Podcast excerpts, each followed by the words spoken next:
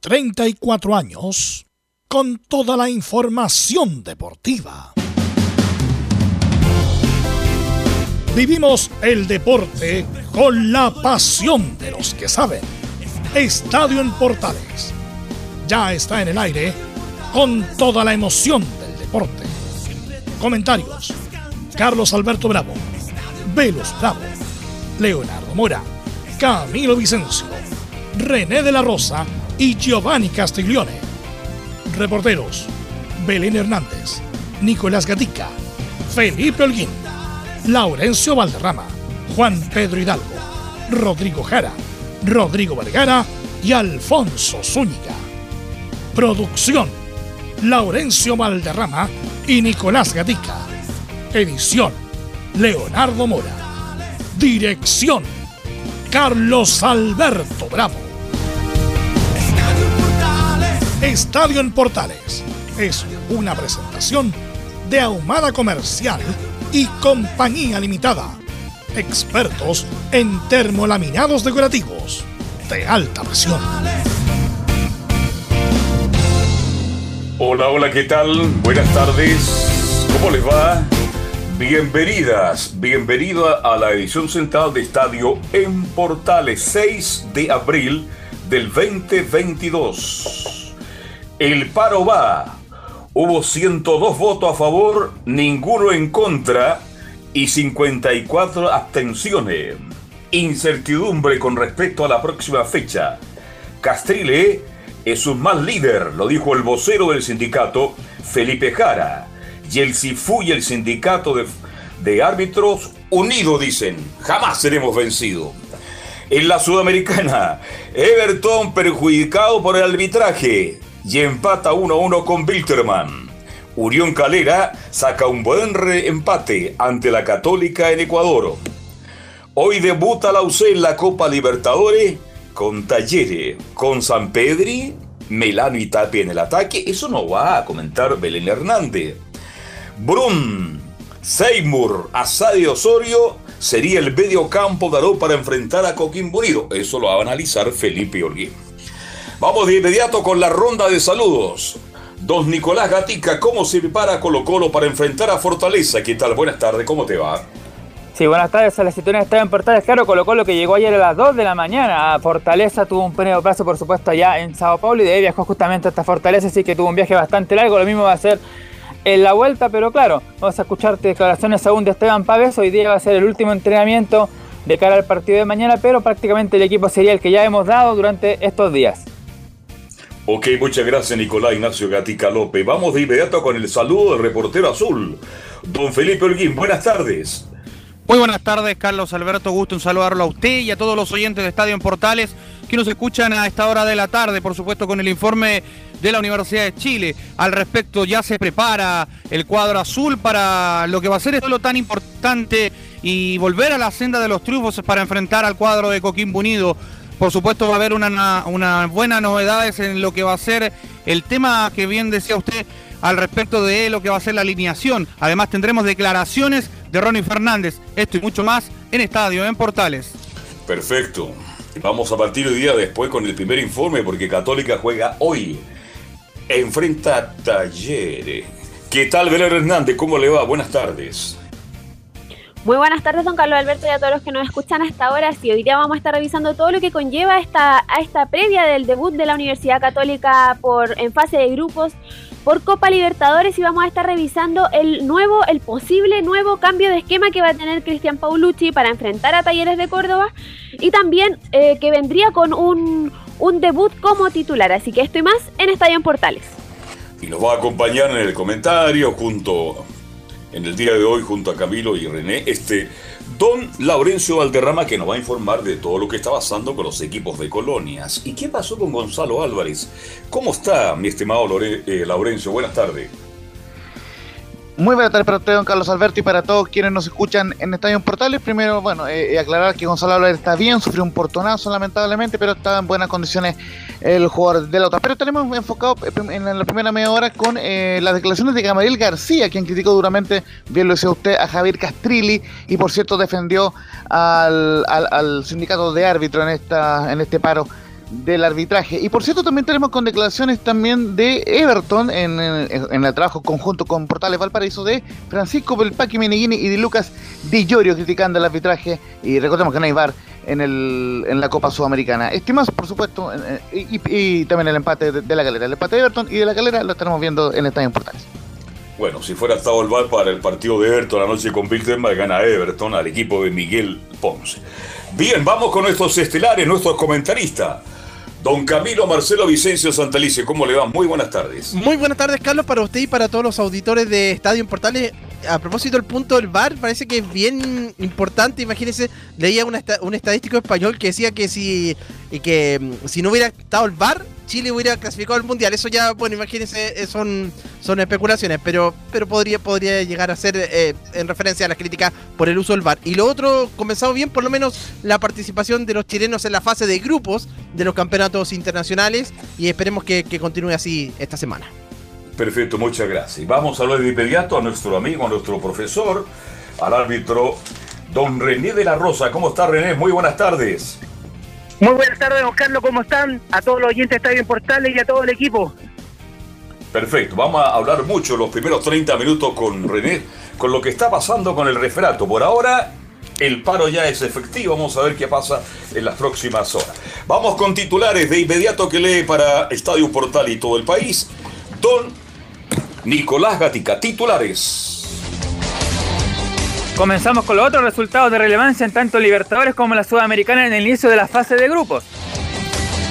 En la Libertadores Flamengo venció 2 a 0 a Sporting Cristal en Lima en partido que se jugó sin público por la crisis social en Perú.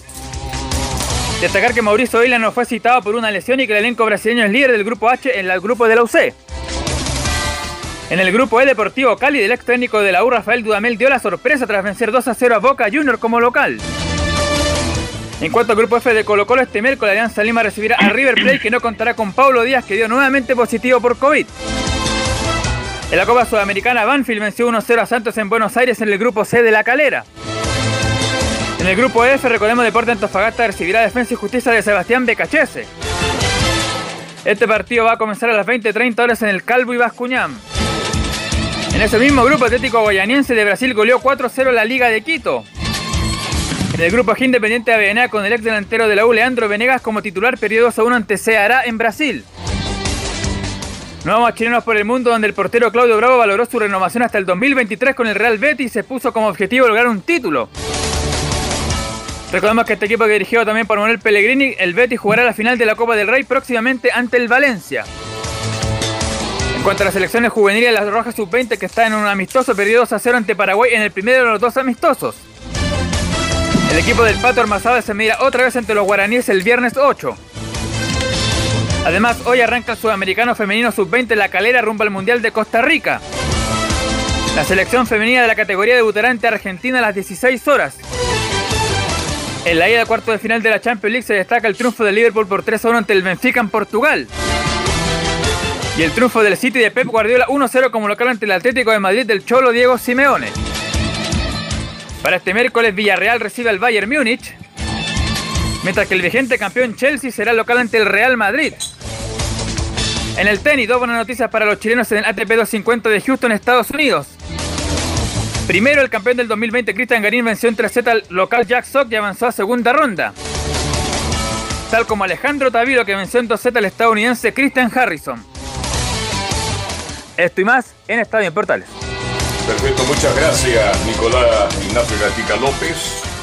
Y vamos de inmediato, entramos al tema René La Rosa, Camilo Vicencio y Laurencio Valderrama, porque la noticia es que anoche, hasta altas horas de la noche, el paro va y por lo tanto, oye, y quiero comentarle, la primera pregunta para usted, René, eh, cuando ustedes ya dejan de dirigir de, el referato activo, ¿ustedes pueden seguir siendo socios del sindicato o paulatir eso se termina en el momento en que pierden todo tipo de actividad?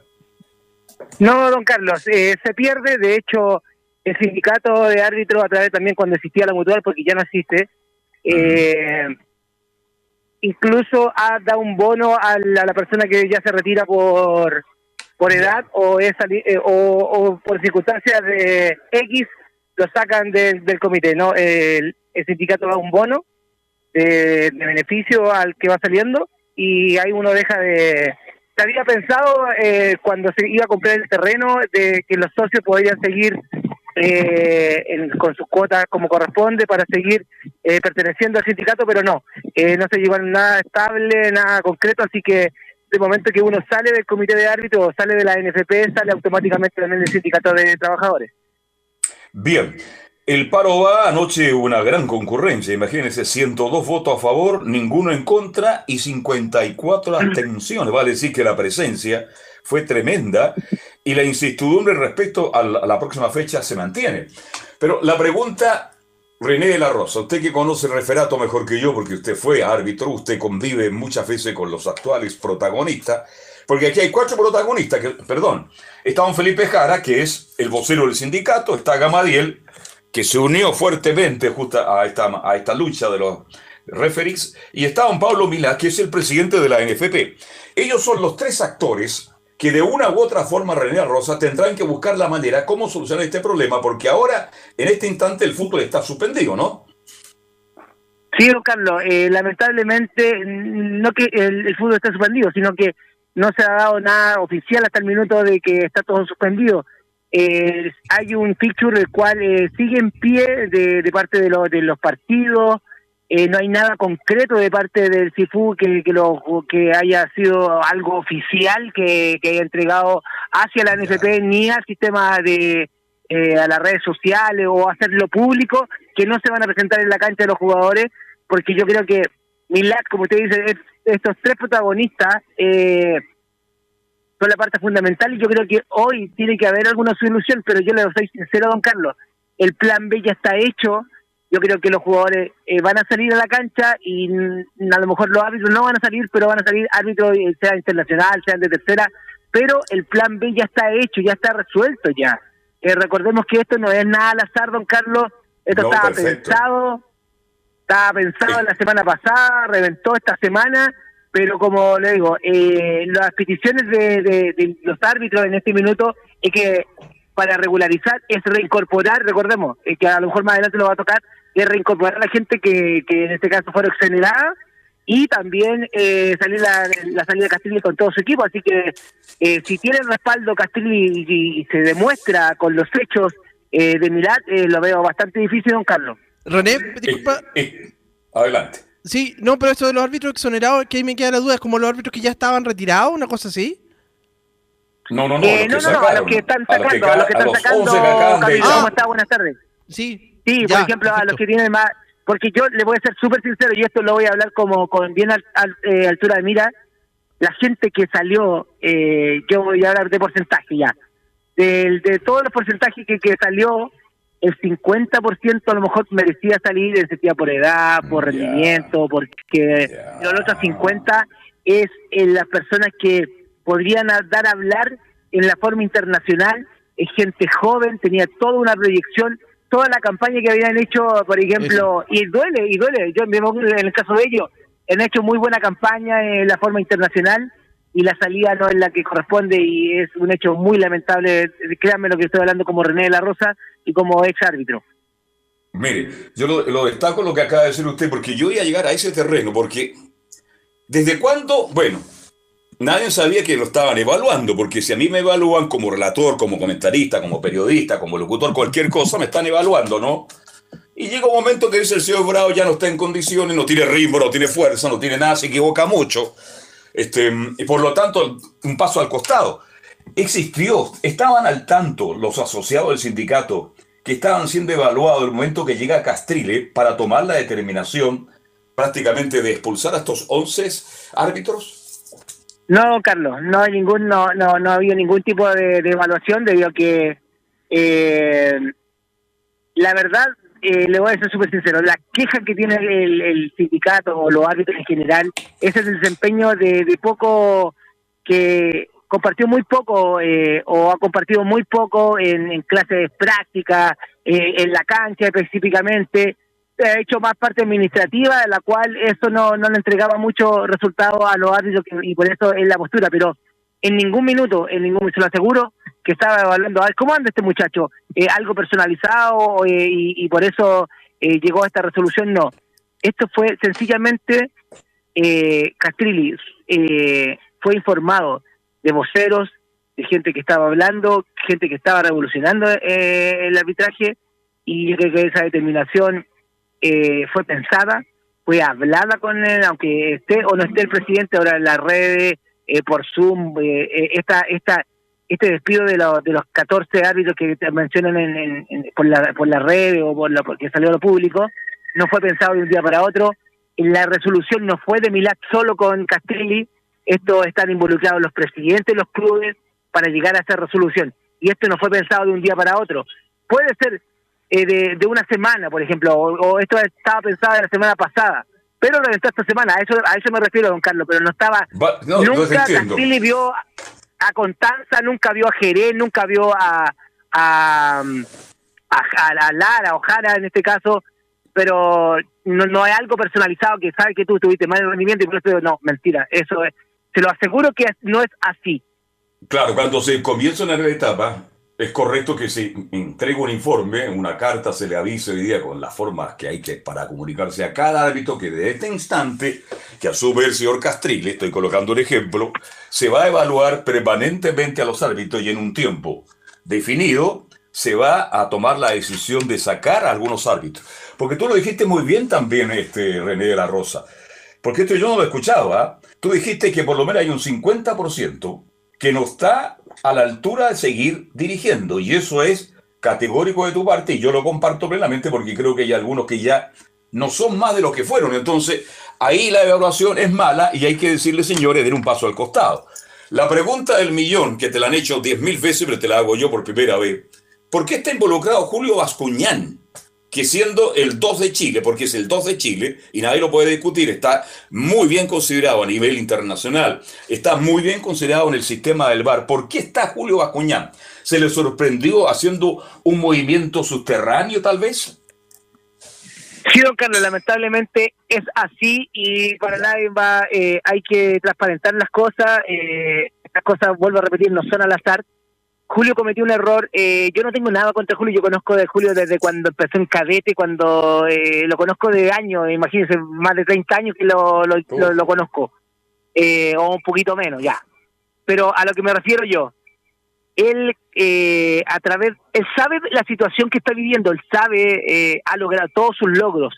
él sabe que se estaba preparando como oficialmente como VAR para el próximo mundial pero el error fue la, mala orientación de parte de sus propios compañeros, porque quiso tomar la bandera, quiso ofrecer algo, como tiene conexión directa con, a lo mejor con, con la presidencia o con gente importante de la NFP, presentó un proyecto, y eso es sabido por todos, eh, en la parte interna, no ha salido todavía a la voz pública, que él presentó un proyecto con la finalidad de él tomar el cargo de Castrilli, dar un paso al costado y tener su equipo con, yo creo que árbitros que están en este minuto activos.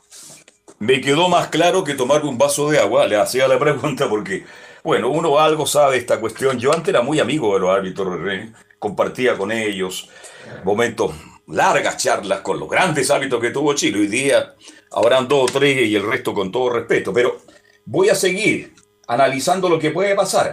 ¿Por qué me dice que hay un plan B? Claro, pero no son asociados al sindicato, eso queda claro, porque tienen que dirigir todo lo que están sindicalizados. Ahora, ¿cuál es el plan eh, B? Don Carlos, eso quería, eso, don Carlos, disculpe que lo interrumpa y no estoy acostumbrado a eso.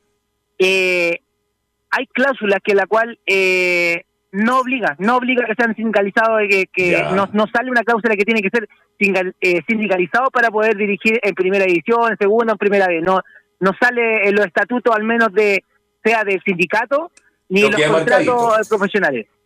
Pero queda marcado. ¿ah? Ah, no, por supuesto, por supuesto. Usted, usted me entiende, yo, yo entro al área de chica, a mí no me gusta, me vuelta por fuera, yo entro... Ahora, ¿por qué le hago la pregunta que el fútbol puede ser suspendido? Porque veo un respaldo absoluto de Gamadiel, llamo a escuchar a Gamadiel, en un respaldo increíble al referato, vale decir que ya, hay un plan B de parte de Milán, hay árbitro, la fecha se juega, pero ¿qué pasa si el sindicato de futbolistas dice no? Nosotros no estamos de acuerdo y por lo tanto no lo presentamos. ¿Mm? Ese otro problema. Claro, pero yo creo que eh, le voy a ser súper sincero también con lo que voy a hablar y voy a ser responsable de mis palabras.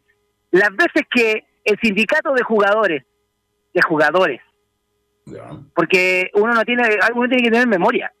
las veces que he tenido conflictos y han o se han ido a paro o han tratado de ir a paro y han terminado en buenas los árbitros nunca, nunca en mi vida de arbitral como activo ni ahora han estado eh, solidarizando con los jugadores. Yo recuerdo que hace años atrás, la gente no tiene memoria y la gente de fútbol sí, yo me acuerdo como juvenil, tuve que ir a Serena a sacar un partido, yo que, porque los jugadores está, con juveniles, porque los jugadores de los primeros equipos estaban en huelga. Los equipos sacaron los juveniles y yo me acuerdo que yo fui para el campeonato, imagínense, estoy hablando, aquí vamos a tener carne, para el campeonato Puyagol a arbitrar un, partido a Serena. Con todos los privilegios de un árbitro de primera edición de esos años. De esos años. Así que eh, me extraña mucho y lo veo de muy buen ojo también que Gamaliel se ponga de acuerdo, pero es mi pregunta la siguiente. Un dirigente le decía usted, ¿por qué, ¿cuál es su conflicto que los árbitros estén? ¿Qué tiene que, eh, en, mi opinión, qué tiene que ver usted realizando con los árbitros si ellos nunca han realizado con usted? Punto uno. Dos, yo le estoy pagando un sueldo, que hay eh, compromiso económico, eh, con la televisión, con la transmisión, yo le tengo que pagar 13 millones de pesos, a usted me interesa, a mí me interesa, yo estoy hablando como dirigente ya. Eh, a mí me interesa que usted juegue porque yo con eso le pago su sueldo y usted tiene que hacer goles y no preocuparse de esta parte administrativa que no tiene nada que ver con el asunto de, los jugadores.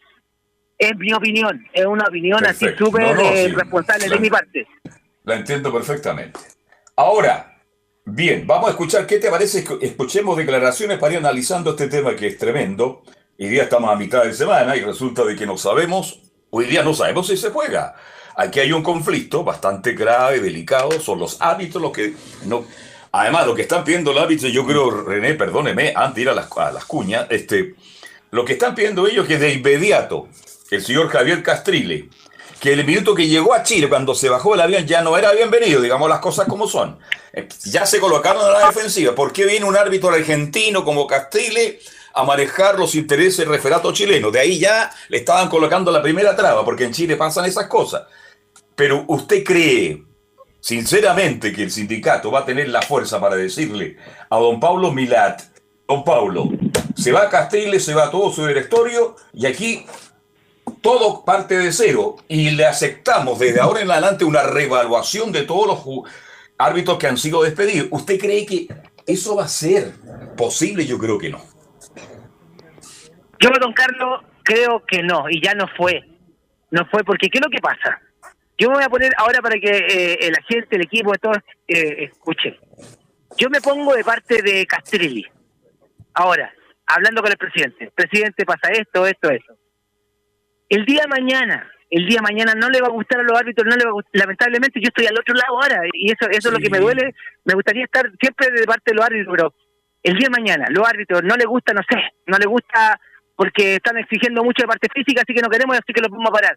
No, no, no. Yo creo que eh, el respaldo de, de Milán en este minuto tiene que ser, le guste o no le guste, porque a lo mejor en algún minuto se arrepintió y dijo, no, no, no, no, ayudar a Gachini, voy allá, lo saco y, y borrón y cuenta nueva. No, porque ya lo respaldó, está respaldado, hasta, hasta el minuto está respaldado, ¿no? Y, y volver todo atrás es como poco credibilidad. Eh, yo como presidente no me sentiría a gusto porque cualquier cosa que me, medio de presión que me estén haciendo, eh, es que este, lamentablemente es una guerra de fuerzas eh, y, se, y se suma también la, la política del miedo y eso no, no es bueno para ninguna institución, don Carlos. Carlos, ese... Don Carlos. Perdón, vamos por parte. Primero llamo a Camilo Marcelo.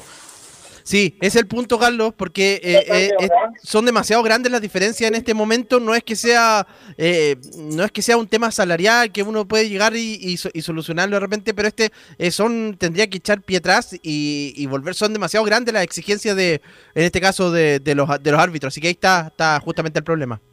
Laurencio. Sí, justamente en de tiempo vamos a ir inmediato con las declaraciones no, no, de, eh, eh, yo estoy conduciendo, perdóneme, perdóneme, porque el tema, a mí me interesa mucho sacarle provecho a René de la Rosa. Así que discúlpeme, Laurencio, yo estoy conduciendo. Vamos a... Mire, hoy día la noticia es el referato. Esa es la noticia. Lo, y lo demás, los despachos pueden ser un poquito más cortos. No sé si me entiende Laurencio, porque la noticia manda. La noticia sí, es la el, tema, el tema, don Carlos, son las declaraciones que ya las tenemos listas. Ese es el tema. Perfecto. Vamos entonces con don Felipe Jara. Perdón, antes ¿Quién es Felipe Jara la Rosa? Que lo veo muy suelto, habla muy bien, entre paréntesis. Lo veo un tipo muy joven, que se expresa muy bien. Se nota que el tipo se ha preparado para ser el vocero del sindicato. ¿De qué me, qué me puede decir usted de Felipe Jara?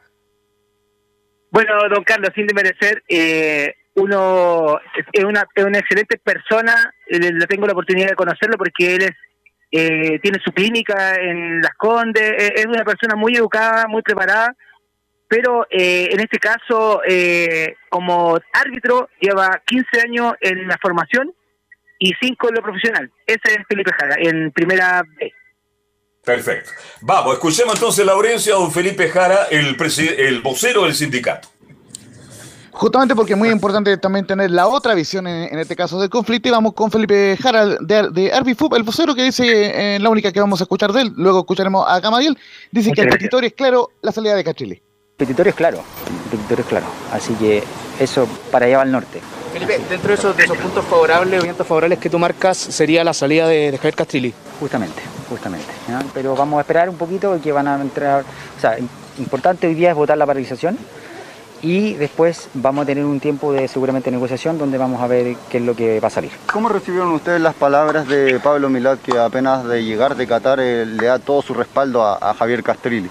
Entendemos que se puede ver eh, de alguna forma eh, embestido por todo lo que está ocurriendo sin saber, pensando que está en otro lugar. Seguramente sus asesores no, no comunicaron lo correcto, pero bueno, está bien, lo podemos entender, así que no hay problema.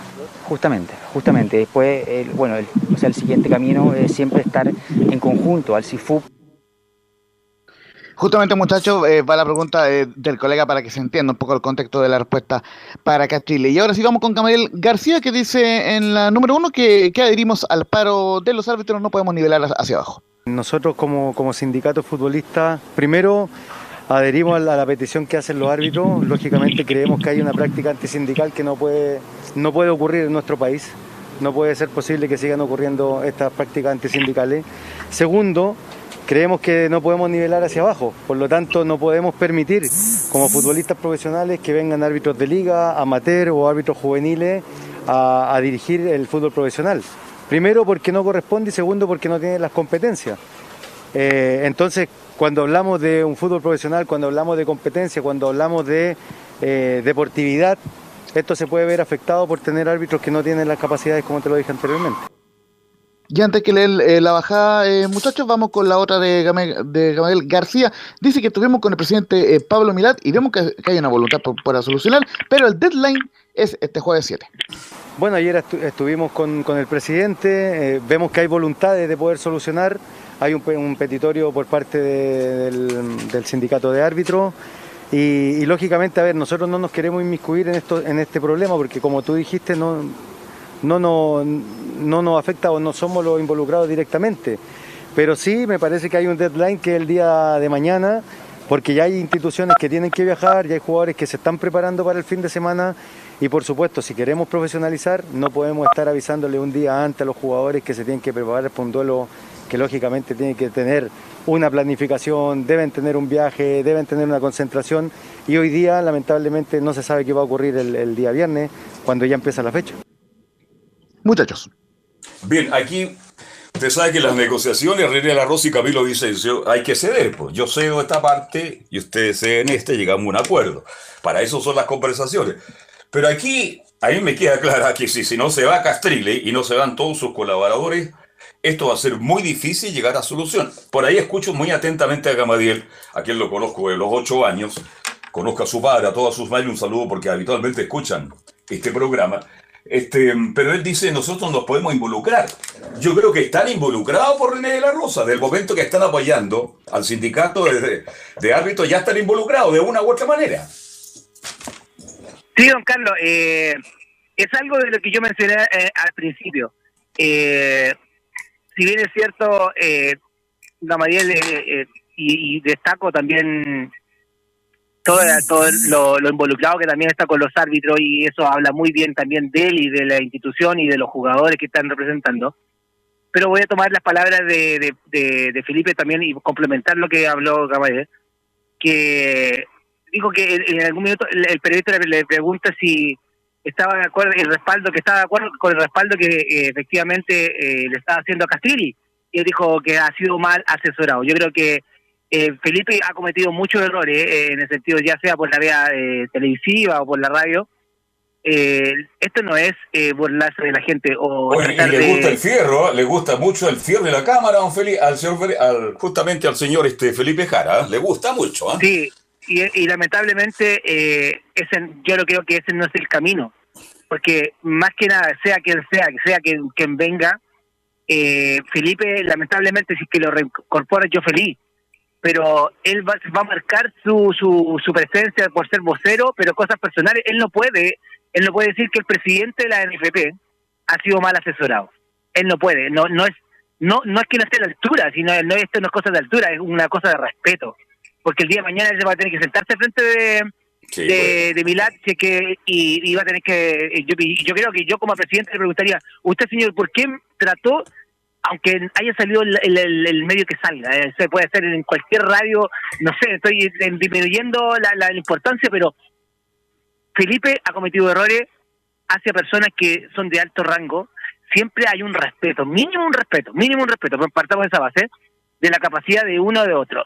Puede hablar muy bien, puede expresarse muy bien, todo lo que quiera, pero siempre hay una persona en la cual, si va a estar siendo de vocero de un gremio tan grande como el árbitro, los árbitros profesionales, el sindicato de árbitros, tiene que ser con responsabilidad.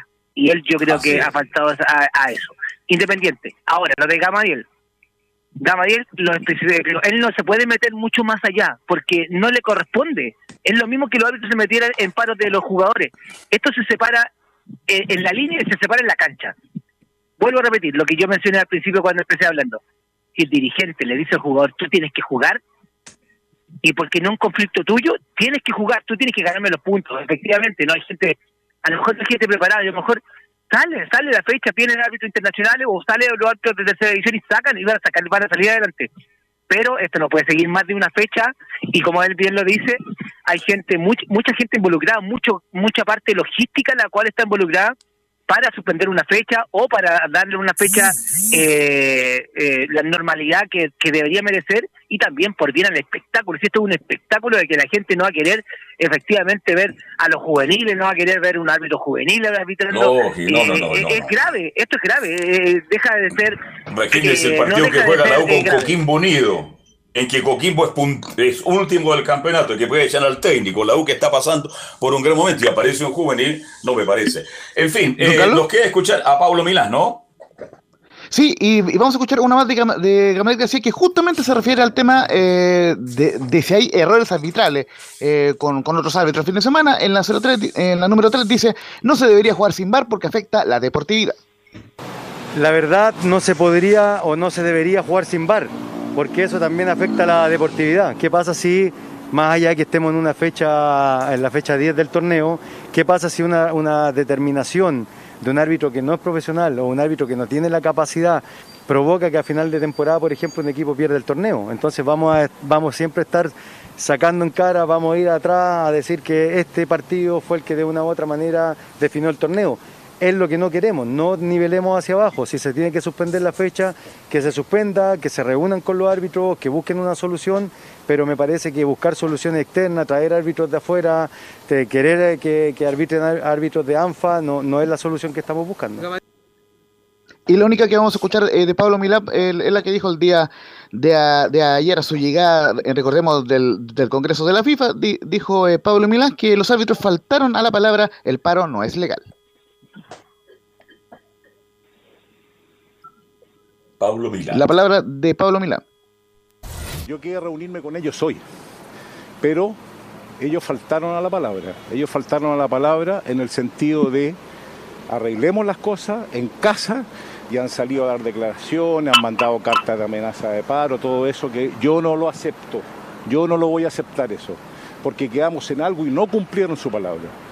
Y, por eso el directorio se reunió a, a la petición de Castrilli de eh, el despido de 11 árbitros. Y fue unánime la decisión del directorio. Tenemos un plan B. Tenemos un plan B. el- ¿Árbitros extranjeros? Puede ser, lo más probable, lo más probable que haya árbitro extranjero. Ya hablé con la Comeol, presenté la situación que tenemos. El paro es un paro que no es legal, si lo hacen por represalia hacia su, jefe. Eh, y lo que tenemos que hacer ahora es trabajar por el fútbol. Yo creo que estas piedras hay que sacarlas del camino. Yo siempre he estado llano a conversar y arreglar las situaciones y ha sido y es una de mis características personales. Ahora voy a reunir con ellos eh, vamos a conversar y vamos a llegar a algo. Justamente, este- eh, para ir cerrando, eh, eh, don Carlos, en, en la parte de, de- de mi informe, eh, Gamel eh, García justamente, él, él- él reconoce que está comunicado con todos los capitanes, in- incluyendo los capitanes de la U, de Colo Colo y de Católica, y pero dice que el- esta solución de- debería estar antes de mañana al mediodía, si no, en, el- en el, en el criterio del CIFUP se tendría que suspender la fecha. Obviamente, eso está en contraposición a lo que piensa la ANFP, que quiere traer árbitros extranjeros.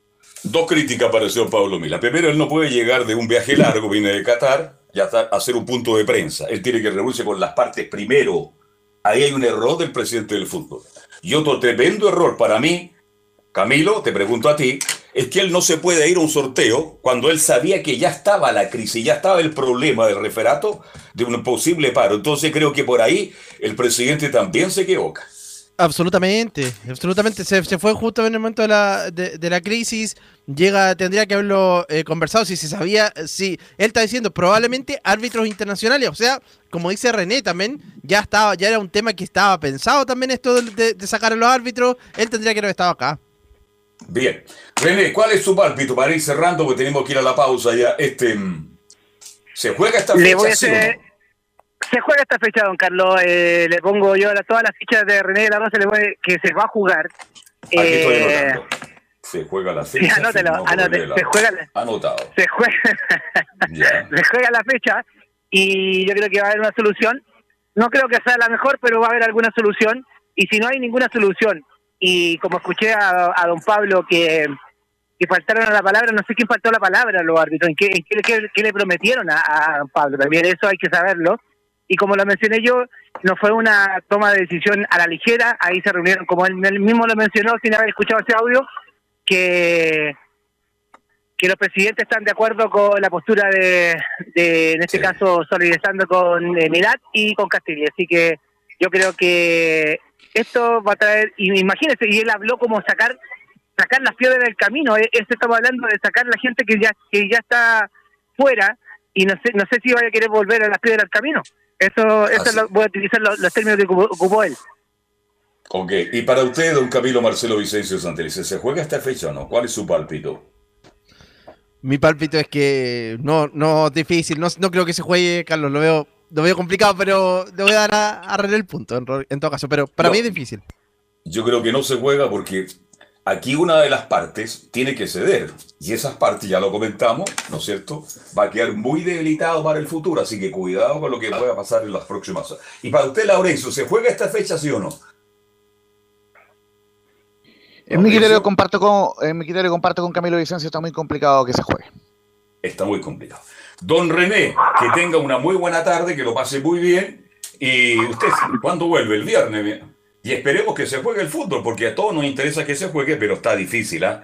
Está muy Sí, difícil, el camino, pero René. yo creo que sí, está muy difícil, don Carlos, el camino, pero yo creo que se tiene que arreglar para el beneficio de todos, de todos, eh, sea los árbitros, sea los jugadores, sea el team del espectáculo, sea todos los amantes del fútbol. Así que esperamos hablar el día viernes y que salga todo eh, y sin involucrar a más gente. Así que muy buenas tardes a todo el equipo y a todos los oyentes. Chao René, muy gentil, siempre muy didáctico, nos entrega mucha información René de la Rosa sobre este problema que está afectando al fútbol chileno. Hacemos la pausa y se viene todo el informe de Universidad Católica. Radio Portales le indica la hora. Las 2 de la tarde, 10 minutos. Reparación laboral. Abogados especialistas en accidentes del trabajo, despidos injustificados y autodespidos. ¿Tuviste un accidente de trabajo en los últimos cinco años y ese accidente se originó en la conducta negligente de tu empleador? Es muy probable que tengas derecho a obtener una indemnización por los daños causados. Consulta gratis. Reparación laboral. Profesionales dedicados a entregar asesorías en temas relacionados con todo tipo de accidentes laborales. En todo Chile, de Arica a Punta Arenas. www.reparacionlaboral.cl. ¿Quieres tener lo mejor y sin pagar de más? Las mejores series de televisión, los mejores eventos deportivos, equipo transportable, películas y series 24/7. Transforma tu TV a Smart TV. Llama al 973-718989. Twitter arroba panchops. Visita www.radiosport.cl, el sitio web de la Deportiva de Chile. Programas, noticias, entrevistas y reportajes, podcast, radio online y mucho más. Todo lo que pasa en todos los deportes lo encuentras en www.radiosport.cl. La Deportiva de Chile en Internet. Atención pilotos. Presentarse en la grilla. El MXM Toro Chile Motor Show vuelve con todo este 2022. Más de 200 pilotos en competencia en diferentes categorías buscando a los mejores del país. Te esperamos este 9 y 10 de abril. Primera fecha, Circuito La Finca, Lago Rapel. Segunda fecha, 14 y 15 de mayo, Raxo Tudor, Valdivia de Paine. Tercera fecha, 25 y 26 de junio, Parque Las Palmas, Quinta Región. Patio de comidas, seguridad y la mejor producción. Inscripciones y entradas en xevent.com. Más información en Instagram, arroba MXMChile. Produce X3 Man Producciones. Auspician Fly Racing, TRC Motor y KWC Racing Sports. Una invitación de la Primera de Chile. Siempre fomentando el deporte nacional.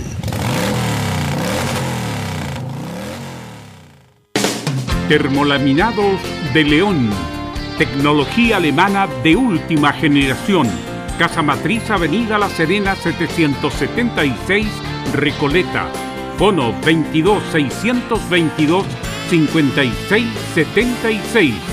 Termolaminados de León. Desde todo Chile. Desde todo Chile. Y para todo Chile. Y para todo Chile. Portales Digital está en todas partes. www.radioportales.cl Entre Marco Grande y Marco Chico, media vuelta y vuelta completa. Escuchas Estadio en Portales en su edición central. La primera de Chile, uniendo al país de norte a sur. De vuelta, Emilio Freisa, muy gentil, 14 horas ya con 13 minutos. Reparación laboral. Abogados especialistas en accidentes de trabajo, despidos injustificados, autodespido, consulta gratis en todo Chile. www.reparacionlaboral.cl Y esta tarde, noche, la Católica debuta en la Copa Libertadores de América y nos va a contar esto y mucho más Belén Hernández. Belén, ¿cómo te va? Muy, pero muy buenas tardes. Muy buenas tardes, don Carlos Alberto, nuevamente, y a todos los que nos escuchan a esta hora. Sí, mire, vamos a partir eh, con las declaraciones que entregó ayer el técnico de la Universidad Católica, Cristian Paulucci, en su arribo a Córdoba, ayer eso de en la tarde, eh, tarde-noche más bien, eh, cuando llegaron a, a, Argentina en charter, eh, los jugadores de, de, la Universidad Católica y Cristian Paulucci, en un medio argentino, le mencionó esto, le voy a leer las declaraciones que entregó el técnico, menciona. Le preguntaron eh, a qué se asimilaba eh, la Universidad Católica a, eh, a, un equipo argentino y él respondió es un River o Boca en relación a gente. Los otros dos clubes son muy grandes, pero en realidad es un club que siempre está peleando torneos, que ha ganado muchos torneos, que hemos superado a la Universidad de Chile en torneos oficiales, como los últimos que hemos ganado. En los últimos 10 años ganamos muchísimos torneos. Me tocó vivir los 10 mejores años del club. Eso fue lo que mencionó ayer en su arribo Cristian Paulucci en la previa a este importante duelo que van a tener hoy eh, sí. a las 18 horas ante Talleres. Habla muy bien. Yo estando en la Argentina, Camilo Vicencio, este, si está Lauricio ahí por ahí, este, yo estando en la Argentina una vez escuché declaraciones de, de Acosta y Gorosito. Ellos saben lo que decían de Católica, es un club de lujo. está muy lejos del resto de los clubes de América en el sentido de la organización, de la infraestructura que mostraba Católica en esos dos años. Y hablaron muy bien de Católica. Es un lujo jugar en la Católica. Que le falta a Católica para ser un equipo tremendamente grande, ya de la infraestructura, de la organización y de todo lo que tiene, ganar torneos internacionales. Y ahí hay una gran deuda, Camilo, de la Católica. Está la gran deuda que tuvo la oportunidad en su momento, el año, no, el año no, eh, 93, en esa semifinal de Copa Libertadores, pero en los últimos años ha estado ¿En más. Ha estado más. Espera un poco, dame un segundito, Laurencio. Sí, ha estado más sí, sí. Al debe y justamente no, no le ha costado los campeonatos internacionales, imagínense 11 años, pero coincido en eso para, para ser eh, más grande. Ahora sí, Laurencio. Sí, no, eh, coincido plenamente con usted, aunque sí pasa algo, incluso en el hincha de Católica, eh, y- y ni hablar en los hinchas del fútbol chileno, que no olvidamos de la Copa Interamericana, que es del año 95, que obviamente gana la Católica porque Sa- eh, Sao Paulo eh, le cede el cupo, pero igualmente eh, es un mérito el haber ganado un título internacional para Católica, esa Copa Interamericana ante el Saprissa, es más allá que quizás tiene un- otra connotación en relación a la misma Copa Libertadores o a la Copa Sudamericana. Y, y- y por cierto, el caso de que llegó a la final del 93, claro, en la última final de un equipo chileno en Copa Libertadores, lo cual lógicamente es un mérito en sí mismo, pero también es una eh, fuerte crítica a cómo han andado los equipos chilenos en el máximo certamen continental.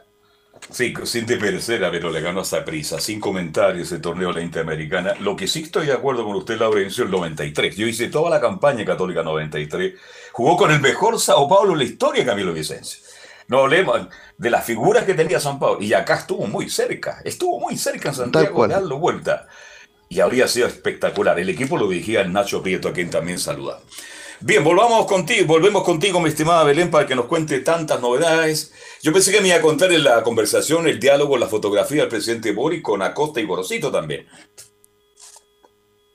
Sí, eso lo tenía contemplado para el final de, Ya, este dejémoslo para el final. Dejémoslo para el final. Res- respecto al debut que va a tener hoy día la Universidad Católica, eh, eh, lo- los, los últimos debuts que ha, que ha tenido no le ha ido muy bien a, a los cruzados. En el año pasado, en el 2021, debutó ante Atlético Nacional, donde cayeron por 2 a 0. En el, en el, 2020, en el 2020 también debutó de visita eh, ante Internacional, donde cayeron por 3 a 0 los cruzados. En 2019 debutó ante Libertad y cayeron por 4 a 1 y el, el único resultado que puede ser un poco más... em, no, no tan bueno porque no, no consiguieron los tres puntos, pero sí llevaron uno en 2017, donde debutaron ante Paranaense, donde empataron 2 a 2. Esos han sido los últimos debuts que ha tenido la, la Universidad Católica en, en Copa Libertadores. Y respecto al número de, a, a los números de, de la Universidad Católica en, en Argentina, ante equipos argentinos por Copa Libertadores, han disputado 12, 12 partidos, de los cuales solamente dos han sido victorias para los cruzados, han sido tres empates y siete derrotas. Y el último triunfo que, que la, franja consiguió en, en, en el país vecino fue ante Argentinos Juniors el, el año pasado, cuando ganó por, por 1 a 0. Así que esos son los es. números que, que tiene la franja en, en este campeonato, en este torneo internacional.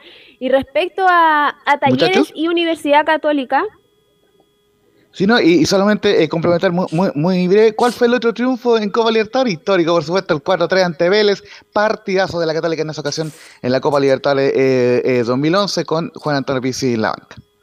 Ahí fue cuando después se mandó la equivocación Garceo, ¿no? El En esa misma copa. Después- En esa misma Claro. Copa, exactamente. en el partido de vuelta, ¿no?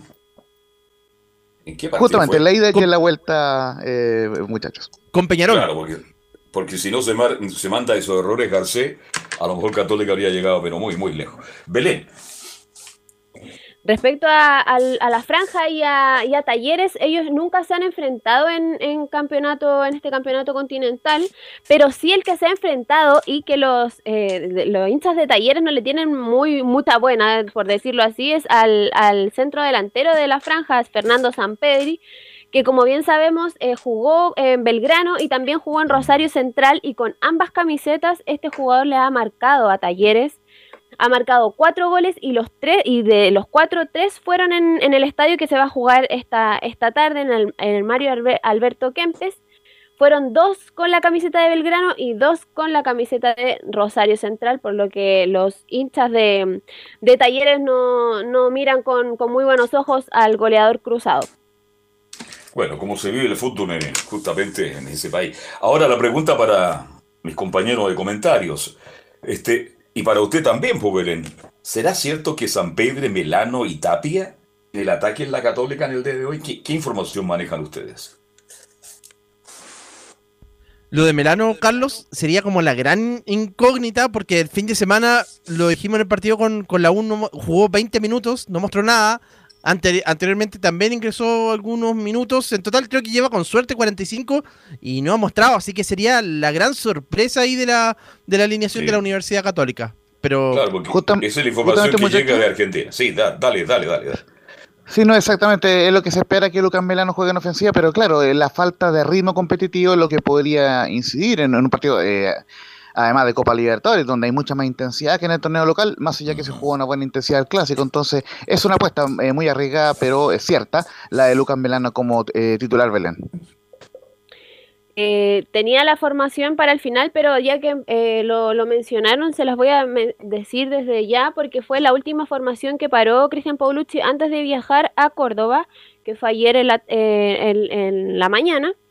Y eh, iría con Sebastián Pérez en el arco, volvería al, al sistema del 4-3-3, iría con José Pedro Fuensalida por el lado derecho, con el- la dupla de centrales Branco Ampuero y Nehuen Paz, y el lateral izquierdo Alfonso Parot, en el medio campo el gran perjudicado sería Ignacio Saavedra porque no retornaría a la titularidad, recordemos que no jugó el clásico universitario porque estaba expulsado, y en el medio campo volvería Marcelino Núñez, y acompañaría a Juan Leiva y Felipe Gutiérrez en, en el mediocampo. Y en ofensiva iría Gonzalo Tapia, Fernando Sampedri y Lucas Melano, que sería su debut como titular.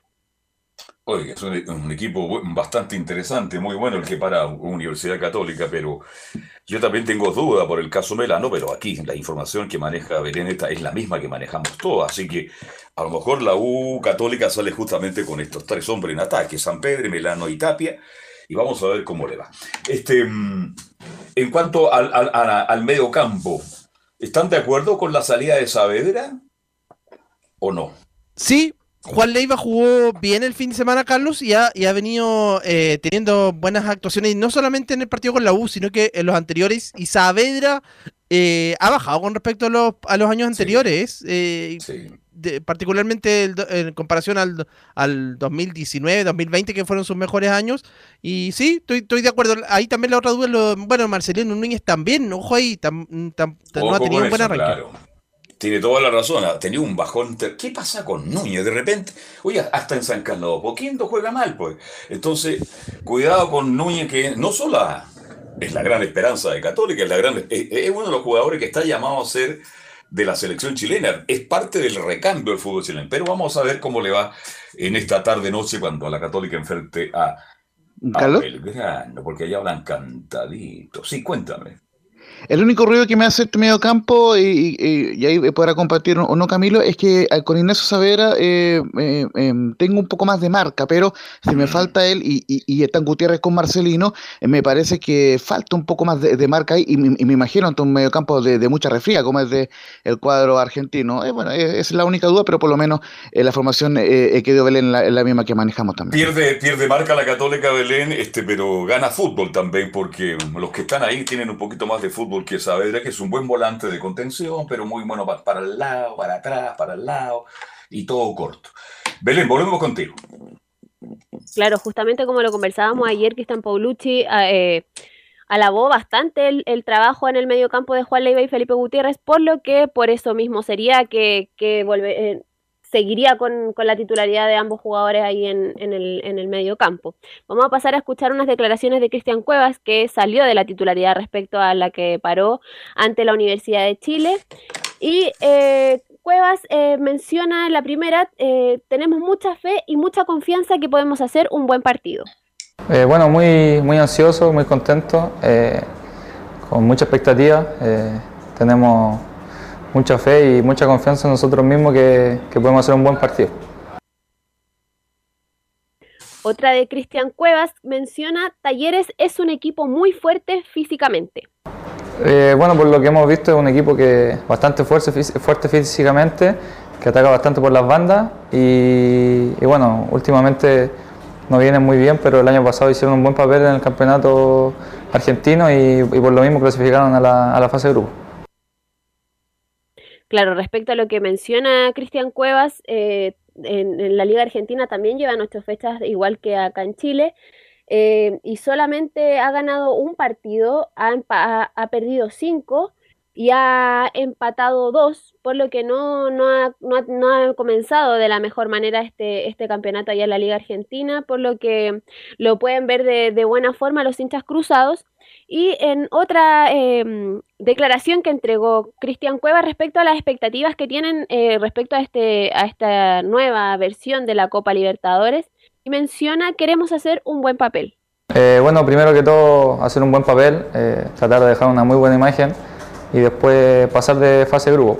Y bueno, y después se irá viendo en el camino cómo se irá dando y a ver si podemos ir pasando y avanzando de, de fase.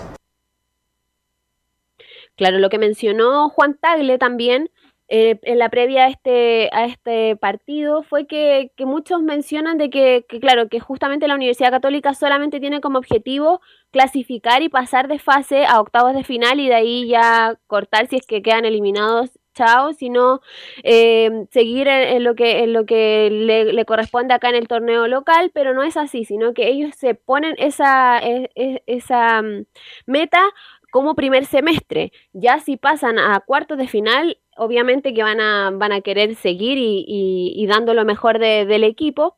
Y respecto a Juan Tagle, el presidente, también tenemos una declaración de él donde menciona nuestro objetivo es avanzar de fase y haber ganado el clásico es un envión anímico.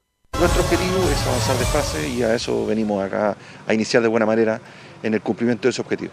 Nada, sin duda, eh, como dijimos antes del partido del sábado, tener la oportunidad de jugar un clásico, el clásico más antiguo del fútbol chileno, como es el clásico universitario, y haber ganado nuestra casa, haber derrotado a la Universidad de Chile es un, es un envío anímico muy grande para, para el cuerpo técnico, para el plantel, para los hinchas, y nos hace llegar efectivamente con, con una mucho mejor disposición anímica a este partido.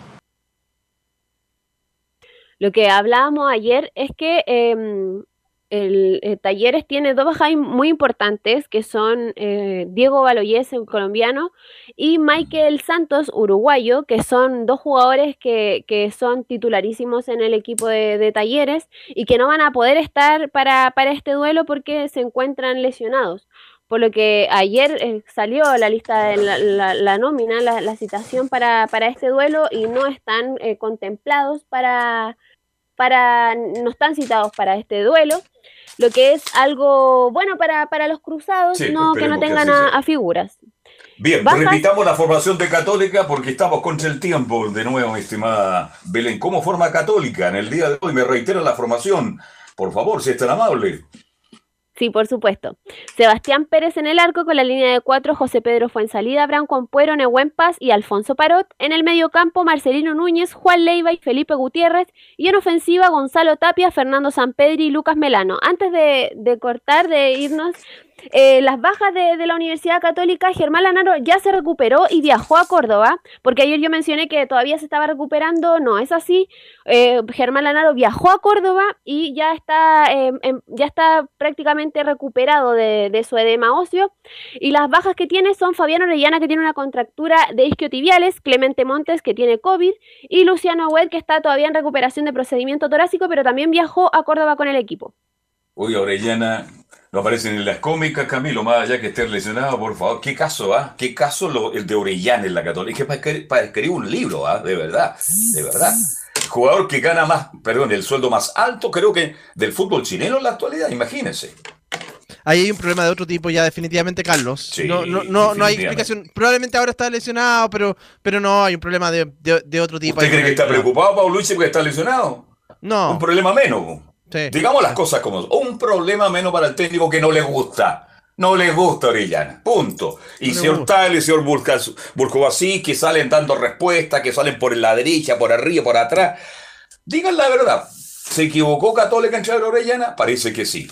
Parece que se equivocó Católica en a Orellana, porque a Paulucci por lo menos no le gusta. Bien, Belén, lo- eh, lo- eh, eh, ese diálogo entre, tiene algo referente a la a ese encuentro entre el presidente de la República de Chile, el señor Boris, con Acosta y Gorosito. una junta que se, bueno, el presidente Gabriel Boric visitó y se, encuentra allá en Argentina con, con el presidente eh, argentino Fernández y em, se reunieron con, con Alberto Acosta y un par de nombres que no lo tengo aquí mismo. Sergio eh, es otro. Y el Polo Quintero. Y, y justamente el, el, Pipo Gorosito estaba también en ese. Correcto. El, la embajada chilena en Argentina. Se reunieron porque si digamos las cosas, el presidente de la República es hincha fanático de la Católica y es futbolero.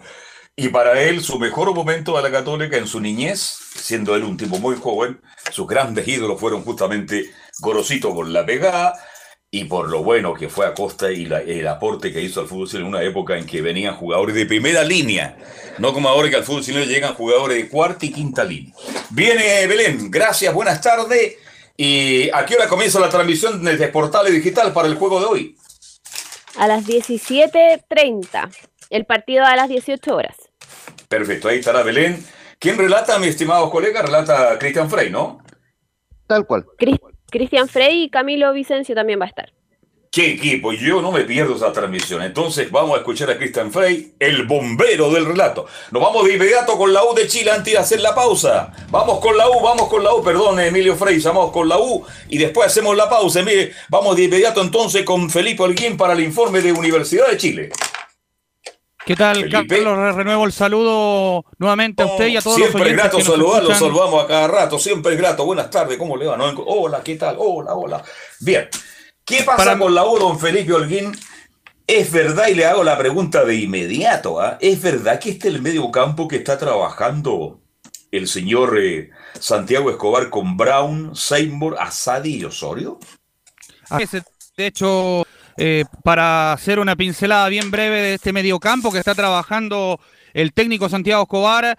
Eh, tiene mucho que ver por eh, el mal funcionamiento que ha tenido últimamente la escuadra azul, donde se ha visto bastante, eh, yo diría que inestable, eh, en donde no han, han, pasado mucho, todos los errores han pasado por ese medio campo, donde estaba compuesto por un rombo que siempre eh, a él le gustaba conformarlo con Bruni y Poblete y por el otro costado con Luis Felipe Gallegos pero acá los damnificados en este caso serían eh, Luis Felipe Gallegos, eh, también podría salir de la oncena, se habla mucho de José María Carrasco por ese error eh, horrible que tuvo ante Católica, que no miró hacia atrás y llegó y tiró el balón y ahí cayó el gol de, Católica, el gol de Tapia, si es que no me equivoco, y al respecto, eh, podrían salir dos jugadores más. Entonces eh, ya se está hablando de un Junior Fernández que estaría en banca, que sería el otro damnificado en la U. Y también, por supuesto, de un eh, Ignacio Tapia que también podría asomar como titular. son algunos de los nombres que maneja el técnico Santiago Escobar en, en forma de conformar este plantel. y de nuevo, nuevamente, porque va a tener un, un nuevo, una nueva formación al respecto para enfrentar a otro equipo que también viene mal, que es el último equipo, está último en la tabla de posiciones, bien lo decía, eh, que es Coquimbo Unido, que si bien eh, está último, pero tiene nombres que también le pueden hacer daño a la Universidad de Chile, como son Rubén Farfán, Esteban, también. Esteban Paredes, el hombre gol de la cuarta región. ¿eh? Este, oiga, pero de verdad que este campo a mí me encanta, me gusta. Yo creo que cual, incluso que el que está aquí pasando piolita Camilo Vicencio eh, eh, eh, Brun, yo también lo había sacado, ¿ah? Y pongo, ¿sabe quién pongo ahí? Usted sabe. ¿Mm? Mollita. Mollita. Mollita yo creo que con todos los errores que se manda, con las patadas que pega de tiempo, que se hace expulsar muchas veces, es mucho más que Brun. Es mucho más que Brun. Pero Mollita y Seymour ahí podría, podría haber sido perfectamente y, sin discusión adelante eh, Osorio y Asadi, de todas maneras. Tienen que tener la oportunidad porque mostraron muchas cosas interesantes ante la Católica don Felipe Alguer. Sí, y al respecto de eso también, eh, para comentarles y complementar un poquito esto, eh, una información bastante interesante y, que tiene que ver con el, eh, la conformación de este plantel que está tratando de preparar el técnico Santiago Escobar. Recordemos que siempre entre los viernes o sábados o un día antes ya tiene lista la formación, pero no la dice. pero el que sí no estaría y no llega es Cristian Palacios que todavía sigue eh, teniendo ¿Qué pasa esa con el. Chorri? No llega hasta el Chorri, yo lo daba como titularísimo con, junto a Ronnie. Claro, no, no llegaría por el- el- la lesión que tuvo en el tobillo, esta fisura, eh, que de hecho eh, el día posterior cuando tenían que jugar con Católica se le esperó, pero al final eh, se le abrió un poco más la herida y por eso ya no, no pudieron contar con él para el partido ante Católica y por eso también eh, para tenerlo ahí entre algodones no va a llegar, no juega ante el cuadro de Coquimbo Unido, por lo que yo pude investigar. Y al respecto de eso también eh, para comentarles un poco también con lo que tiene que ver eh, al respecto de este duelo tan importante para la Universidad de Chile. Santiago Escobar eh, necesita ganar, por supuesto, un poco más de confianza este equipo. Recordemos que es segunda vez que pierde un clásico, pero lo perdió con Colo Colo de una manera bastante fea, se puede decir, y ahora lo perdió con Católica, si bien de donde regaló un primer tiempo, y el segundo ya la U salió con otras, con otra identidad, con otros matices. Pero al respecto de eso, eh, que les quería comentar, está siendo buscado este técnico Carlos Alberto eh, por eh, un equipo ecuatoriano nuevamente. Eh, son trascendidos, pero sí de buena fuente lo pudo averiguar. a ver, a ver. Usted sí, usted me está, le está no, no está contando a la audiencia mayoritaria de Estadio Portales Digital de que el Chago Escobar tiene ofertas de Ecuador.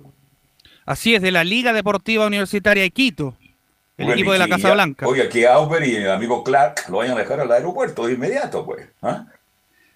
Sí, de hecho, eh, yo pude hablar con una persona que trabaja en la directiva, en la junta directiva ahí de Liga Deportiva Universitaria de Quito, y claro, ahí está dentro de la carpeta de, de los que podría llegar a, a- ser el nuevo técnico de este equipo, porque se quedó anoche sin técnico. De hecho, Pablo Marini eh, fue que dio su renuncia tras perder eh, copas, eh, si no me equivoco, sudamericana eh, ante, el equ- ante un equipo brasileño. Y es por eso que está dentro de la carpeta de los posibles eh, hombres que gusta en la junta directiva del equipo ecuatoriano. Bien, ojalá que la liga arregle sus problemas, pero los problemas los tenemos, los estamos analizando acá con esta U de Chile, que demuestra muy poco fútbol, mejoró, claro que mejoró Camilo Vicenzo el segundo tiempo, pero tampoco para decir, este, oiga, vamos por el camino correcto. Ha jugado tan mal la U de Chile que cualquier cosa que haga la U, que sea mejor de lo que ya ha hecho, nos llama la atención por Camilo Marcelo. cualquier cosa y eso definitivamente fueron los eh, fueron los primeros 45 minutos mejores de la Universidad de Chile, pero en la octava fecha en todo el campeonato nacional. Entonces no hay quien diga que, que pueda que pueda mantenerse esta- eh, esa situación, así que sería el ideal como le hemos hablado otras veces que que a lo mejor podía partir el técnico, pero pero y, y lo cambiaron la cara los, los jugadores, eh, los que ingresaron en ese segundo tiempo. Los jóvenes, los jóvenes le cambiaron la cara justamente a esta Universidad de Chile, mi estimado Felipe Olguín. Sí, el resto de eso ya para darle un poco la bajada acá al tema, eh, ¿qué les parece si pasamos a revisar eh, eh, unas declaraciones de Ronnie Fernández donde dice, lo de José es un error de fútbol y se refiere al error de José María Carrasco ante Católica? Lo de José creo que es, un error que es de fútbol, es un error que, se puede cometer, natural, pero yo me quedo con, con la levantada que tuvo, o sea, le tocó marcar a un, a un buen delantero, a, un, a uno de los mejores del, torneo, que está metido siempre ahí arriba en la tabla de los goleadores. Y, creo que San Pedro por muchos momentos del partido pasó desapercibido porque estuvo bien tomado. Entonces creo que entre buscar solamente el error y quedarme con las cosas positivas, yo prefiero quedarme con, eso, que, que por ahí después de ese error pudo haberse caído y la verdad que, que siguió y eso uno lo agradece porque te demuestra que tiene que tiene el coraje para levantarse incluso después de un error como el que le tocó cometer. Ahí decía, la, se refería al recto de este error eh, tan eh, terrible que tuvo este jugador eh, de dar ese pase hacia atrás, como yo lo decía anteriormente, y de ahí vi- viniera el gol que yo creo que fue como el puntazo final para la U, donde ya no se pudo levantar más. y cuando todo se veía, cuando la U ya empezaba a mostrar algo, ahí cayó ese error y bueno, que catapultó todas las esperanzas de, de la Universidad de Chile, Carlos Muchachos. Bien, un error tremendo, tremendo error de Carrascal, defiende a su compañero, pero bueno, Carrasco, perdóneme, Carrasco más allá de que levantó un poquito, tampoco el central para la UNED. Tal vez menos malo que los Tapia, porque entre los Tapia y Carrasco, Yo no sé cuál es el que ha cometido más errores. De verdad, la U de Chile no tiene defensa, los dirigentes lo saben. Y es de esperar que, bueno, mejoren de una u otra manera, pero da la sensación que si Carrasco no mejora, definitivamente también hay una cláusula de salida, mi estimado Felipe Erguín, y creo que a mitad de año este muchacho debe partir.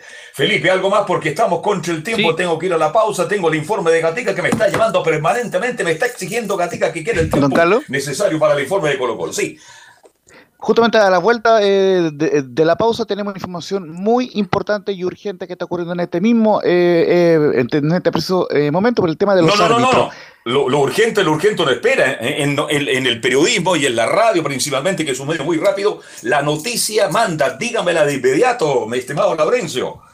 Perfecto, porque, bueno, eh, justamente en una información de ADN Radio, eh, Francisco Gilever reconoció oficialmente presiones en el polémico partido Huachipato Copiapó. Eh, dice en lo concreto, llamaron de Santiago que había que cobrar penal. Y justamente las dos declaraciones más salientes, lógicamente podemos ir ampliando las próximas ediciones de Estadio Portales, dice, em, Francisco, un momento, analiza la camiseta, veo un jalón de camiseta, pero dije, me parece una acción de juego, voy con tiro de esquina. Y me dicen, Francisco, por favor, analiza la camiseta. Y me fui con esa, con esa sensación de cobrar algo que no era. Cobré penal entendiendo que podía no ser penal porque me la jugué y vi desde atrás que lo tocaba el tuyo. Vi que me iban a llamar eh, eh, del bar me, eh, y me llaman del bar, veo que no es penal, voy a salir con el tiro de esquina, pero desde Santiago me invitan a cobrar el penal. Y después dice, el bar violó todos los protocolos, fue un diálogo muy trucho, de seguro van a liberar los audios, ojalá que se vea porque se, eh, se siente esa wea. ¿Y Gilaver no dice eh, que lo llamó de Santiago? ¿No le dicen que llamó de Santiago? A ver, vamos a leer de inmediato porque em, acá dice, me llamó Castrilli y me dijo que era un tipo valiente y corajudo. Ah, no, dice, y apunta a Mario Vargas, el quality manager, como el que recibió la primera presión. Dijo al QM, al, quality manager, lo llaman y le dicen, eso es penal, y pasó para el otro lado. Así que ahí armé el puzzle después. Eh, son parte de la declaración de Francisco Gilaver en ADN Radio, donde reconoce que lo llamaron de Santiago eh, para... Y le dijeron cobre, cobre penal.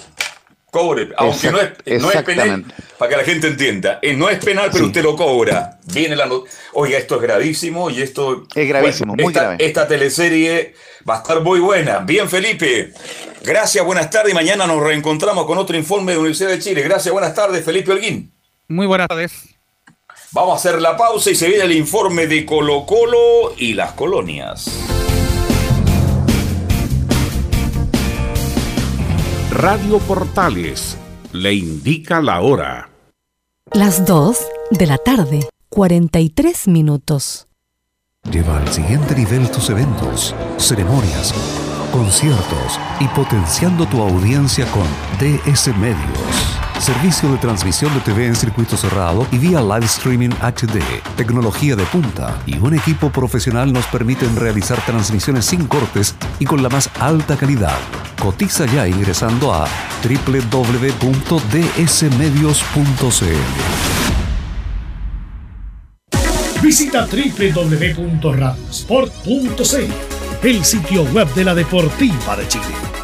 Programas noticias, entrevistas y reportajes, podcast, radio online y mucho más. Todo lo que pasa en todos los deportes lo encuentras en www.radiosport.cl. La Deportiva de Chile en Internet. Atención pilotos. Presentarse en la grilla. El MXM Toro Chile Motor Show vuelve con todo este 2022 más de 200 pilotos en competencia en diferentes categorías buscando a los mejores del país. Te esperamos este 9 y 10 de abril. Primera fecha, Circuito La Finca, Lago Rapel. Segunda fecha, 14 y 15 de mayo, Raxo Tudor, Valdivia de Paine. Tercera fecha, 25 y 26 de junio, Parque Las Palmas, Quinta Región. Patio de comidas, seguridad y la mejor producción.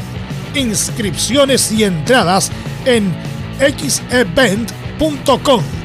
Más información en Instagram arroba mxmchile.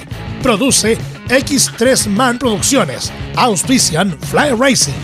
TRC Motor y KWC Racing Sports. Una invitación de la Primera de Chile, siempre fomentando el deporte nacional.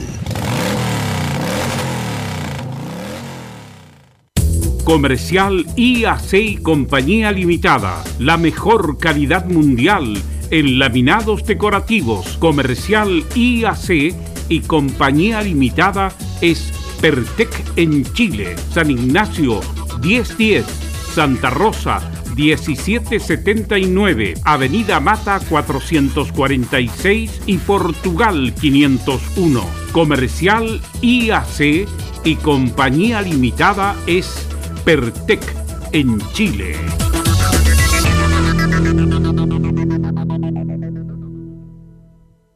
Desde todo Chile. Desde todo Chile. Y para todo Chile. Y para todo Chile. Portales Digital está en todas partes. www.radioportales.cl Un acercamiento electrónico a todo lo que pasa en el fútbol. Escuchas Estadio en Portales en su edición central.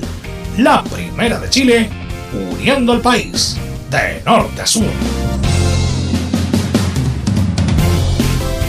Bien, estamos de vuelta. ¿Tuviste un accidente en tu trabajo? ¿Te sientes con las manos atadas? ¿Te despidieron injustificadamente? En reparación laboral te asesoran y acompañan abogados especializados en trabajo de resultados. Los resultados los respaldan. Consulta gratis a lo largo de todo Chile. Ya lo sabe, www.reparacionlaboral.cl. Bien, eh, ¿es verdad que usted va a participar en el Motor Show, Camilo Vicencio, no? No, por ahora no, no lo tengo contemplado. No, no creo que esté a la altura. Perfecto. ¿Y usted, Nicolás Gatica, va a participar en el Motor Show o no? ¿Cómo le va? Buenas tardes. Buenas tardes, no, no, tampoco. Tenemos usted tiene una moto extraordinaria. Yo veo una, note- una moto estacionada frente a su local ahí en San Isidro con la Alameda. Espectacular la moto que tiene, ¿eh? Sí, pues bueno, hay algunas personas ahí que, que utilizan ese lugar para, para estacionar. Pero no, no. Seguramente podremos verlo, pero participar es difícil. Ya, perfecto. Bien, metámoslo en lo que nos interesa entonces, más allá de la broma. Colo, Colo, ¿cómo está para debutar mañana con Fortaleza? Claro, y justamente le debíamos, porque ayer estuvimos comentando, ¿se acuerdan que decíamos que no, no, no teníamos muy claro el itinerario de Colo Colo? Ahora sí lo tenemos porque lo mandó justamente la prensa de- del cuadro cacique, fue lo siguiente. Bueno, hoy día miércoles a las 16.30, hora chilena por supuesto, entrenamiento matinal, este matinal pero obviamente ya es la tarde, del plantel masculino, complejo en el entrenamiento del Ceará Sporting Club, un equipo que está jugando la Sudamericana. Después dice ingreso de medio de comunicación los primeros 10 minutos del entrenamiento, como se hacía acá en Chile también, conferencia de prensa Gustavo Quinteros post entrenamiento y dice entre paréntesis se podrán realizar preguntas desde Chile a través de Zoom y luego dice como más detalles, hoy tendremos entrenamiento de las 16.30 a las 18 horas en, en hora brasileña en el Sporting Club Ceará. A los medios que viajaron se les dará la opción de grabar los primeros 10 minutos de la práctica y posteriormente podrán estar en la conferencia de prensa de Gustavo Quintero 18.10 aproximadamente. Posteriormente les enviaremos la conferencia en audio y video y además imágenes de entrenamiento también enviaremos cuando lleguemos al hotel el trayecto de 50 minutos aproximadamente. Así que es un poco lo que va a hacer hoy día Colo Colo en la previa del partido de mañana. Solamente van a entrenar una vez antes del duelo y como dije ayer llegaron a las 2 de la mañana. Eh, primero llegaron a Sao Paulo y luego a Fortaleza y a las 2 de la madrugada estuvieron justamente en la ciudad ya donde van a jugar mañana ante el equipo local. Sí, el partido duro, Camilo Vicencio. Fortaleza es un buen equipo brasileño. Así que, y en el lugar, y en la forma, el clima y todo lo demás, este, Dios quiere que Colo Colo tenga una muy buena actuación mañana, pero no es fácil el partido, ¿ah? Y que viene también de una de un muy buen, de un buen campeonato del torneo anterior, terminó cuarto, ahora acaba de salir del estadual, como lo mencionábamos, el viaje largo también hay que sumarle para llegar allá, la temperatura, son varios factores los que los que influyen en este Colo Colo, pero que igual, bueno, por lo menos viene con buen rendimiento Colo Colo en el campeonato nacional, pero va a ser un partido difícil. Durísimo el partido mañana de Colo Colo, así que vamos a estar muy atentos a eso, mi estimado Nicolás Gatica. Bien, volvemos contigo para más información de este Colo Colo que se prepara para mañana. Además, como se ha comentado, se espera que para la hora del partido haya bueno lluvia, tormenta bastante y la cancha va a sufrir bastante. De hecho, el día domingo en ese partido frente a Sport Recife, eh, creo que llovió bastante y la cancha se vio muy mala y va a ser más o menos parecido este compromiso del día jueves, donde bueno, Colo Colo ya viajó. Recordemos que habían algunas dudas, por ejemplo, el día lunes que Marco Volado estaba con alguna duda, salió con un golpe en el partido ante la calera, pero finalmente se recuperó y viajó. Lo mismo Gabriel Suazo, que lo más seguro es que sea titular el día de mañana. Emil, eh, Falcón, el Peluga, que también había tenido un choque en ese partido ante Calera, también está eh, recuperado, por lo tanto Colo Colo no tendría baja presión. Suazos, de hecho el propio jugador dijo cuando se iba al aeropuerto, dijo que él estaba al 100%, así que el propio jugador ya decidió que va a jugar y el resto del plantel del equipo va a ser el mismo. Bueno, ayer eh, se hace este tiempo la, lista de buena fe de, de, 40 jugadores eligió Colo Colo obviamente y hay muchos jugadores juveniles, ¿eh? incluso llama la atención un chico que va a usar la número 7, la de Bartichotto, la de Paré, entre otros que se llama Francisco García, que dicen que es talentoso de la sub-17, así que hay que observarlo, dice ese jugador. me dijo un amigo, perdón, un amigo de Colo Colo que participa, que va a los partidos de cadete, yo antes participaba en todos los partidos de cadete, tenía, a ver, este la responsabilidad de informar, a veces informar a algunos medios. Y tenía el conocimiento, ahora no voy al fútbol cadete, que me encanta, pero me hablan de este chico que tiene condiciones extraordinarias. Y es muy joven, entonces, si está en esa nómina, mi estimado Nicolás Gatica y Camilo, es porque algo tiene, pues algo le dieron los técnicos ya, definitivamente. De todas maneras, sí, hay que llevarlo también, ya tendrá los, los, primeros minutos, y pero pero sí, sí, para un partido tan importante que esté en esta, en esta nómina, es porque las condiciones las tiene. Y Colo Colo ha dado en el blanco, Nexto, de probar jugadores jóvenes, eh, han ¿No, cumplido todos y se mantienen como una alternativa en el futuro extraordinario de Laurencio Valderrama. Sí, solamente marcarle que esta lista eh, de buena fe eh, eh, es básicamente, muchachos, por el tema de los casos de COVID. Entonces, lógicamente, hay que tener una, una lista amplia. Y en el caso de Fortaleza, está incluido Ángelo Enrique, pero sabemos que no está siendo citado, pero está siendo incluido por si las mocas, como se, como se menciona Sí. por, por ahí, básicamente por los temas del COVID-19. Oye, ¿qué pasó con Ángelo Enrique? Se lo vio jugar, por favor. Los últimos cuatro equipos que ha estado le pagan bien, le pagan muy bien y, juega muy poco. Bueno, volvamos con Colo Colo más mejor en homenaje al gran Leonel Sánchez, mi estimado Nicolás Gatica. Y otro también de los que destaca en esta nómina es el jugador jo- joven que hoy día de hecho está de cumpleaños, cumple 20 años, el defensor uruguayo que se llama Alan Saldivia. Este es con ese que tuvo a prueba, estuvo a préstamo. De hecho, tanto él como Ervin Vaca, un jugador boliviano, también van a poder jugar. Pero Vaca y Saldivia están en el- en el torneo nacional, pero Saldivia solo está también inscrito acá en esta lista de buena fe, así que también cuando sea requerido, a lo mejor cuando falle algún defensa va a poder estar. También ahí Colo Colo tiene el mismo Saldivia, con ese el uruguayo tiene a Saldivia con Z, el, nacionalizado chileno tiene a Gutiérrez, a Falcón y a son más o menos los defensas que tiene el cuadro al. Vamos a escuchar un par de declaraciones del monito de Esteban Pávez antes de dar la posible formación para el día de mañana. La primera que tiene que ver, claro, el análisis que hace del grupo, el volante colocolino dice, la número 2 nos tocó un grupo lindo ya que nos tocó River. Y creo que nos tocó un grupo bastante bastante lindo. Yo lo personal quería jugar con, con Boca River, nos tocó River y estoy muy contento porque porque creo que uno ahí se pone el parámetro eh, en, qué, en qué posición está eh, dentro de, de, América. Creo que venimos, haciendo las cosas bien acá en el campeonato y vamos a ver ahora de qué, para qué estamos hechos como te digo, está River, Alianza, Fortaleza, creo que nos tocó un, un grupo con equipo eh, bueno y aquí vamos a ver para qué estamos hechos. Claro, mañana por supuesto es un desafío importante para Colo Colo a nivel nacional, ya sabemos, es líder, el equipo más goleador con 18 tantos, el que menos le ha marcado con 4, con una defensa sólida, pero mañana hay que ver por el rival y también las condiciones que va a presentar la cancha. La última de Pavés antes de ver una posible formación de mañana, en la número 5 que, como ve el partido él y dice la 5, no va a ser un partido fácil. Eh, sí, o sea, por lo que tú me estás diciendo es como que Fortaleza es un equipo a vencer, como un equipo a lo mejor como David, pero no es así por lo menos. Yo soy una persona que veo mucho fútbol, he visto los últimos tres partidos de ellos. Eh, es un rival muy difícil, eh, vienen invicto hace 16 partidos. Eh, no va a ser un partido fácil, lógicamente, pero nosotros estamos con mucha convicción, como te digo, creo que mentalizado en que podemos hacer eh, una buena copa, empezar con el pie derecho, por lo que hemos demostrado, yo estoy todos los días con mis compañeros, noto que están con un hambre de, ganar, un hambre de, triunfo y que, eso es muy importante. Y, y- y- y que eso es lo que queremos, entrar eh, el jueves motivado, dar el 100% y esperemos traernos tres puntos, pero no va a ser fácil.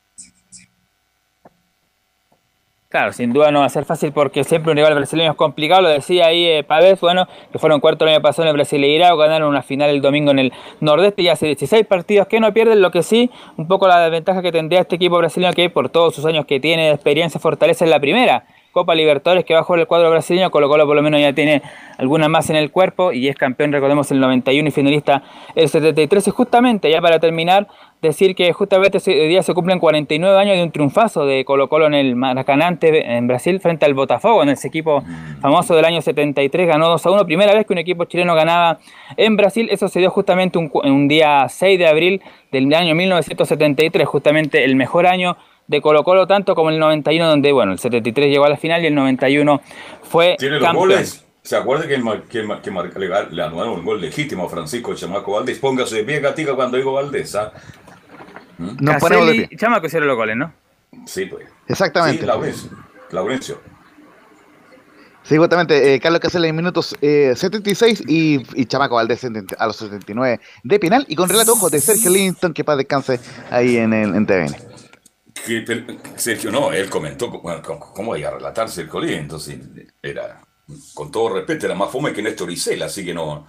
Tiene que haber relatado Carcuro ese partido, no recuerdo. Bueno, pero da lo mismo, pero fue un gran triunfo en el Maracaná con un Carlos Humberto Caselli, el artillero Cantor y el gran Francisco Chamaco. Formación de Colo Colo, la probable para mañana, Nicolás Gatica.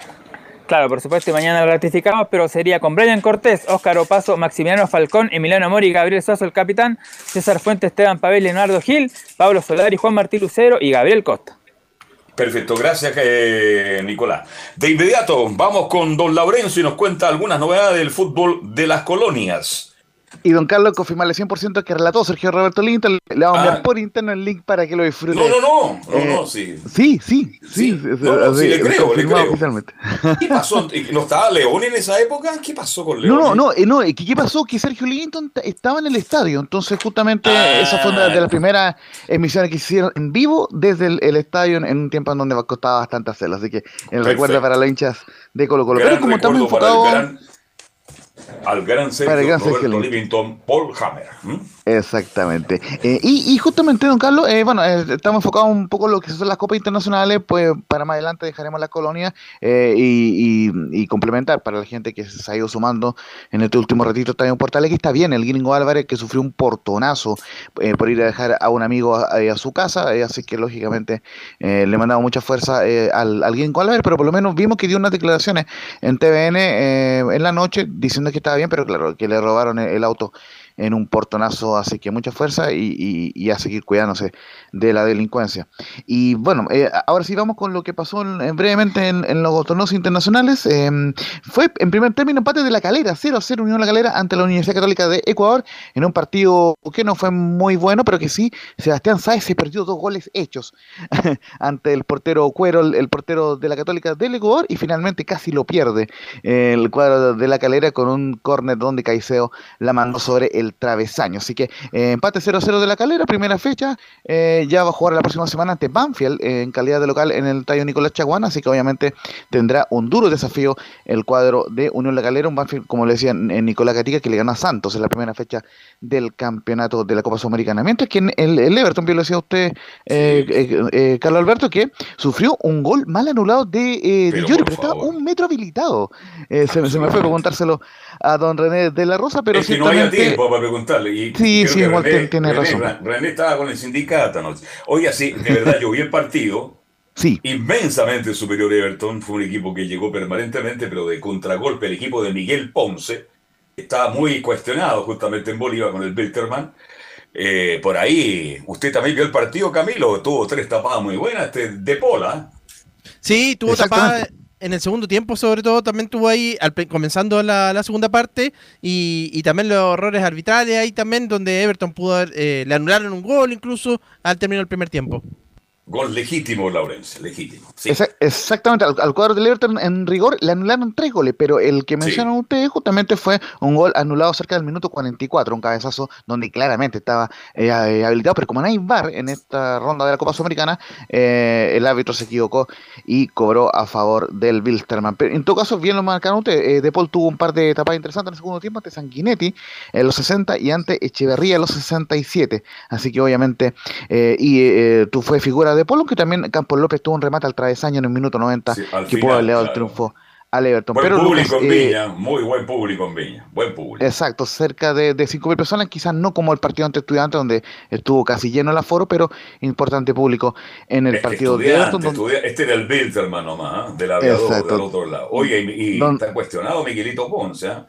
Sí, no, y yo, yo ojo que le preguntaron en rueda de, prensa, eh, vamos a ir con lo que dijo el Paqui Meneghini, pero en, en rueda de prensa le preguntaron también a Miguel Ponce sobre la opción de Wander y saben que no la descartó, no descartó la posibilidad de, ir a Santiago Wander, lo que sí dijo eh, era que prefería referirse al partido de Bilsterman y no a otros temas, pero ojo, en ningún momento dijo no, no voy a ir a Wander, entonces interesante Mm. Es porque que trabajar con sabemos- Ricardo Sánchez es un agrado, dijo al final. ¿ah? Sabemos y sabemos eh, que, que por lo menos hay un sondeo para eh, contratar a Miguel Ponce en Santiago Wander. Pero de momento sigue en el Wilstermann en esta Copa Sudamericana. Y vamos, como les decía, muy breve con declaraciones de Everton, una y una. La primera del Paqui Meneghini, quien dice que dominamos todo el partido y de haber VAR el resultado habría sido otro. Buenas noches, creo que fue una buena actuación del equipo. Eh, dominamos, diría, casi todo el partido. El rival tuvo algunas ocasiones aisladas, pero nosotros muchísimas más. Eh, hicimos todo lo necesario para ganar y bueno, todos vieron lo que, todos vieron lo que pasó. No, VAR no había. Si hubiese habido VAR, el resultado hubiese sido otro. Y reclamo, no sé, eso lo verán los, los dirigentes en caso de que corresponda, pero lo cierto es que el partido ya pasó y terminó en empate. Ya por las bases del torneo en, en esta fase no se va a utilizar. No hay nada que hacer con respecto por lo menos a esta, a esta edición de la Copa. Eh, por tiempo lo dejamos eh, hasta ahí, muchachos. Y, y el, el Everton jugará la próxima semana ante Sao Paulo como visitante en el Morumbí el próximo jueves. eh, así que eh, tendrá un duro desafío Que jueves se, 14 me, pa- que se ante me Sao pare de por ahí, le van a llegar permanentemente. Gracias, Laurencio, gracias, Abrazo. Camilo Marcelo Vicente Sanselice. Nosotros mañana, si Dios quiere, a la media volvemos a hacer Estadio Portal. Emilio Fraiza, muy gentil. Y la transmisión de día, aquí la comienza eh, Camilo Vicencio, disculpe. A las 17.30 horas, Carlos. Partido a las 18. Perfecto. Usted lo escucha por eh, Portal? Digital, el juego entre Talleres y la Católica. Te escucho. Y casi se nos escapa Antofagasta con Defensa y Justicia 2030 después del partido de la Católica, relata el gran Juan Pedro Hidalgo. ¿Cómo Más conocido como el Titina, ¿no? Tal cual. Ok, gracias, buenas tardes, seguimos mañana. Chao, chao.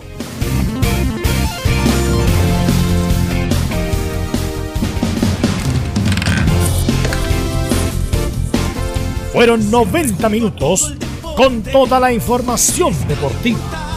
Vivimos el deporte con la pasión de los que saben. Estadio en Portales fue una presentación de Ahumada Comercial y Compañía Limitada. Expertos en termolaminados decorativos de alta presión.